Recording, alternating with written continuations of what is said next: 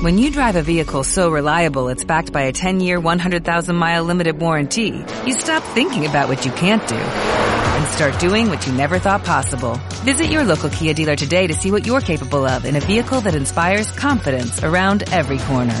Kia, movement that inspires. Call 800-3334-KIA for details. Always drive safely. Limited inventory available. Warranties include 10-year 100,000-mile powertrain and 5-year 60,000-mile basic. Warranties are limited. See retailer for details. Escuchas Buenos Días España. El programa de Radio Cadena Española que te mantiene al tanto de la noticia. Ya está Galicia que nos vamos, como cada mañana, y está nuestra compañera Begoña Vila. Begoña, buenos días. Hola, buenos días a todos, ¿qué tal? Estupendamente, en este nuevo día de, de arresto domiciliario, vamos a llamarlo así. Oye, que uno, oye, que uno, ya, yo empiezo a degradarme físicamente. Yo no sé si esto, si esto le pasa a todo el mundo. Bueno, tú eres una chiquilla joven, pero claro, ya la gente de cierta edad, pues yo creo que ya estamos empezando a, a notarlo, ¿eh? Sí, gracias por lo de joven, pero sí, yo, a mí ya me han salido arrugas. tú, eres una, tú eres una chiquilla, ¿de qué te quejas? ¿De qué te ya, quejas? Ya, ya. bueno, oye, pues nada, mira, nos vamos a quedar en, ahí en tu, en tu ciudad porque mm. tenemos al otro lado de la línea telefónica a don Héctor Castro, que es el presidente del Colegio de Farmacéuticos de La Coruña. Don Héctor, buenos días. Hola, muy buenos días. ¿Qué tal? ¿Qué tal? ¿Qué tal el, bueno, el confinamiento no? Porque ustedes trabajan, claro.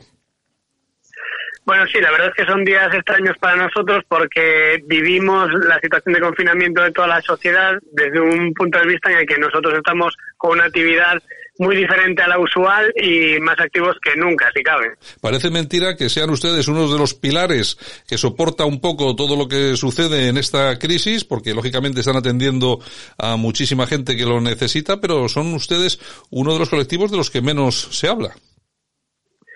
Pues sí, esto es algo que no nos deja de sorprender a nosotros mismos porque nos encontramos, la verdad, que en primera línea, eh, en contacto directo con los pacientes, haciendo una labor ingente de, de información, de asistencia sanitaria, muchas veces siendo el único profesional y desde luego el más cercano a los pacientes en esta situación de confinamiento, pero nos notamos que estamos realmente ausentes tanto en los discursos como en las menciones, como en, en, lo que se tiene en cuenta a los profesionales sanitarios, que muchas veces nosotros somos los grandes olvidados. Uh -huh. Además, eh, creo que ustedes ya están soportando unas cifras de contagio bastante importantes, ¿verdad?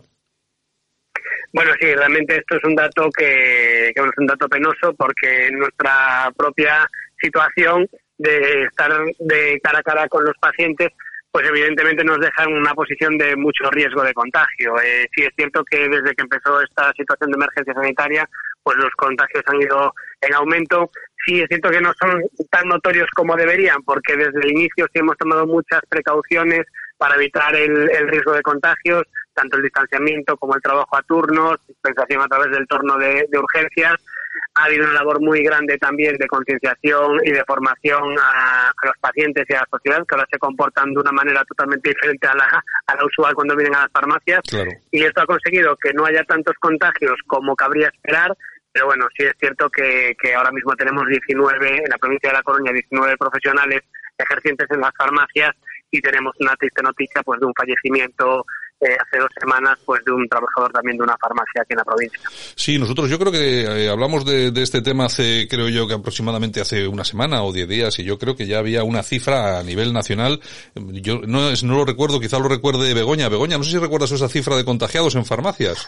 Pues no sé si habría unos eh, más de 50 o 60, quiero recordar. Sí, yo creo que eran más, ¿eh? Yo creo, yo sí, creo, yo no, lo que pasa es que no, me, no, lo recuerdo porque ya estoy, como te he dicho al principio, ya estoy un poco mayor y la verdad es que sí. me, se me olvidan las cifras. Pero en todo caso, lo que sí me gustaría hacer, y es lo que le he dicho a don Héctor, es que hay que reconocer Claro, porque cuando salimos, no solamente cuando salimos a los balcones a aplaudir, sino esa consideración que se debe tener con las personas que nos echan un cable, que nos ayudan, no solamente médicos, sanitarios, que también, por supuestísimo, pero también esa gente que trabaja para que podamos seguir eh, desarrollando nuestra vida dentro de la normalidad con el problema que tenemos, y uno de esos colectivos es el de, las, de los farmacéuticos que están haciendo una labor encomiable.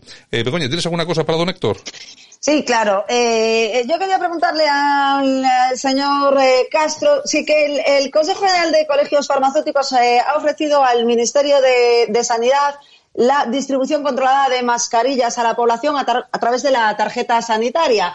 Eh, sin margen para las farmacias y al precio intervenido que establezca el Gobierno. ¿Ha contestado el Gobierno a esta proposición? Pues vamos a ver, nosotros lo que estamos viendo es que tras esta propuesta que surgió un poco a raíz de la situación que estamos viviendo de aparición de nuevos intermediarios, nuevos distribuidores, nuevos comercializadores de productos sanitarios debido a esta situación de crisis y a la carencia que había de, estos equipos de, protección, pues realmente el Consejo tomó cartas en el asunto y propuso dos cuestiones. Una, tratar de regular los precios y marcar un precio fijo máximo y otro, realizar una distribución controlada a través de las oficinas de farmacia eh, incluso llegando a ofertarlas sin ningún coste para que toda la sociedad tuviese acceso a estos dispositivos y tratar de, contener los contagios y la propagación del coronavirus. Sí es cierto que el Ministerio cogió el guante, pero son las comunidades autónomas las que están implantando este procedimiento. El, el propio Ministerio publicó esta mañana una orden que fija el precio máximo eh, que se pagara por una mascarilla, por ejemplo, y por otros utensilios, geles hidroalcohólicos, guantes de nitrilo, pero en la reunión del próximo miércoles de la Comisión Interministerial de Precios pensamos que ya van a darnos la cifra exacta de, del importe y son las comunidades autónomas las que han tomado iniciativa para eh, comenzar con este reparto controlado a través de la receta electrónica de mascarillas. A día de hoy eh, yo conozco las comunidades de Cataluña y Valencia, que está empezando con esta con este reparto y las Canarias que han iniciado también un sistema similar aunque aunque bueno no a través de la receta electrónica es un sistema todavía un poco más casero pero bueno, Cataluña y Valencia sí lo están realizando ya a través de receta electrónica. Bueno, el, tener que ahora distribuir todas esas mascarillas puede volver a situarles a ustedes otra vez en el foco de, de todo este, de toda esta, esta pandemia, porque claro, no quiero ni imaginar lo que puede pasar en las farmacias con una afluencia masiva de público, ¿no? A ver, si realmente nosotros, o sea, de cara a la sociedad, siempre hemos eh, sido referentes y hemos estado en, el foco eh, para atender todas las necesidades y las urgencias que tuviesen los pacientes. Hemos mm. estado ausentes en la parte de las administraciones y ahora, curiosamente, las administraciones a veces nos dejan unas situaciones en las que pueden provocar una influencia masiva o una ruptura de este confinamiento. Nosotros entendemos que de cara a tomar una medida de este tipo habrá que hacerlo de manera escalonada, de manera gradual, realizando una contención de la gente que puede acudir a la farmacia para que no se masifiquen las farmacias, pero sobre todo para evitar esas aglomeraciones que pueden provocar un alto riesgo de contagio. Efectivamente, eso tendrá que estar organizado porque si no, imagínese la que se puede, la que se puede montar. Sí, Begoña. Sí, eh, eh, queríamos saber si se eh, puede garantizar el suministro de materiales de protección para, bueno, pues para el COVID-19 a través del sistema de farmacias, porque parece que hay muchos problemas para conseguir pues mascarillas, geles, está el mercado un poco más fluido. Pues sí, bueno, eh, tenemos la suerte de que Begoña también conoce bien la situación del mercado de los, de los equipos de, farmacia y de todos los productos para, para tratar de frenar el, el, coronavirus. A ver, la situación actual es que en las farmacias hay desabastecimiento de todo tipo de materiales de protección, ya sean alcoholes, guantes, geles hidroalcohólicos y mascarillas. ¿Qué ocurre? Sí es cierto que hay algunas farmacias que tienen de manera intermitente suministro, pero nosotros consideramos que hay suministro cuando cualquier farmacia puede pedirle a su distribuidor farmacéutico habitual, a nuestra distribución farmacéutica, sus necesidades, un número de unidades que necesite, por ejemplo, de mascarillas, y esta distribución es capaz de suministrárselo de una manera solidaria y equitativa en todo el territorio, en este caso de Galicia y en nuestra provincia. Esto no está ocurriendo al día de hoy, por tanto nosotros no decimos que haya abastecimiento, aunque sí es cierto que hay farmacias que tienen algunas unidades de estos productos. Lo que pasa es que lo tienen de manera intermitente. Reciben a lo mejor un pedido grande de mascarillas, cuando lo agotan ya no tienen capacidad de reponer. Entonces, a pesar de que haya mascarillas en el mercado, no podemos dar esa continuidad como para decir que haya un abastecimiento. Mm. Eh, don Héctor, en las farmacias no se pueden hacer los test eh, del COVID-19, ¿no? No, no, nosotros eh, por ley tenemos eh, prohibido realizar los test y de hecho solo se pueden realizar a día de hoy a través de los laboratorios que están autorizados. No podemos hacer test rápidos. Bueno, en caso de en caso de que se les permitiese hacerlos, eh, yo creo que ustedes son eh, personal perfectamente capacitado para hacerlo, ¿no? ¿O no? No le pregunto desde la ignorancia, ¿eh? Bueno, a ver, realmente habría que ver mm, en qué consisten dichos test, porque los test pueden ser detección de proteínas o detección de antígenos, en base a qué tipo de test se utilice hay que tomar un tipo de muestra u otro y realmente habrá que definir, en caso de que cuenten con las farmacias para realizar estos test, en qué entorno y con qué medios habría que realizarlo, porque evidentemente cuando tratamos de eh, personas que pueden estar en un riesgo evidente de ser positivos en, en contagio por coronavirus, pues hay que tomar unas medidas que van mucho más allá que una mera mascarilla o una mampara en una farmacia. De manera que, había que habría que trabajar ya con equipos de protección personal, tener una instancia adecuada dentro de la farmacia que fuese fácilmente desinfectable y bueno, trabajar en unas condiciones determinadas. De manera que no es tan banal como puede parecer el hacer un, un test rápido, hay que ver en qué consistiría, pero bueno, realmente los farmacéuticos evidentemente sí tienen una formación sanitaria que a la hora de manejar un test rápido pues eh, tenemos los conocimientos suficientes. Habría que ver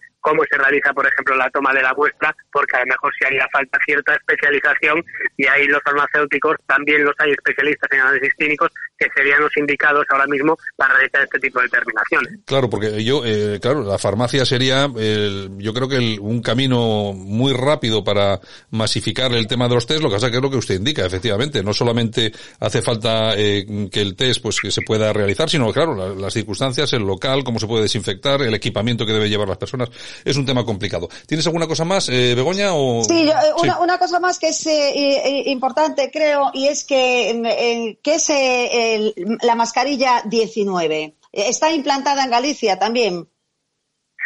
Pues vamos a ver, Mascarilla 19 es eh, un sistema mm, para detectar posibles situaciones de violencia doméstica, violencia de género, violencia familiar, violencia con, con adolescentes que se pueden estar produciendo ahora debido al confinamiento que estamos viviendo. Evidentemente, pues eh, hay gente que pues eh, lleva estas circunstancias lo mejor que puede, las lleva bien en familia, pero claro, se dan también ciertas situaciones que el propio confinamiento pues agrava determinadas conductas, pues por ejemplo con gente que, que tenga adicciones, eh, pues se pueden agravar situaciones pues de dominancia, de maltrato en el hogar. Entonces la mascarilla 19 es un sistema para alertar a una farmacia de que una persona está sufriendo una situación de este tipo. De esa manera, la persona iría a la farmacia, pide una mascarilla 19, que sería como la palabra que tendría que decir para que se active eh, el protocolo para poder ayudarle, y sería el farmacéutico el que le tomaría los datos para luego trasladarlo a la Policía Nacional, Guardia Civil o, a 016, al, al, que corresponde en cada comunidad autónoma. Es una contraseña. Sentido, nosotros... Sí, sí, sí. Sí, es una especie de contraseña, dice Begoña. Sí. Efectivamente, sí, es, es, la palabra que tendría que decir la persona que está sufriendo esta violencia, un poco para no decirlo claramente y simplemente, digamos, dar esa señal que se la, la activaría el procedimiento.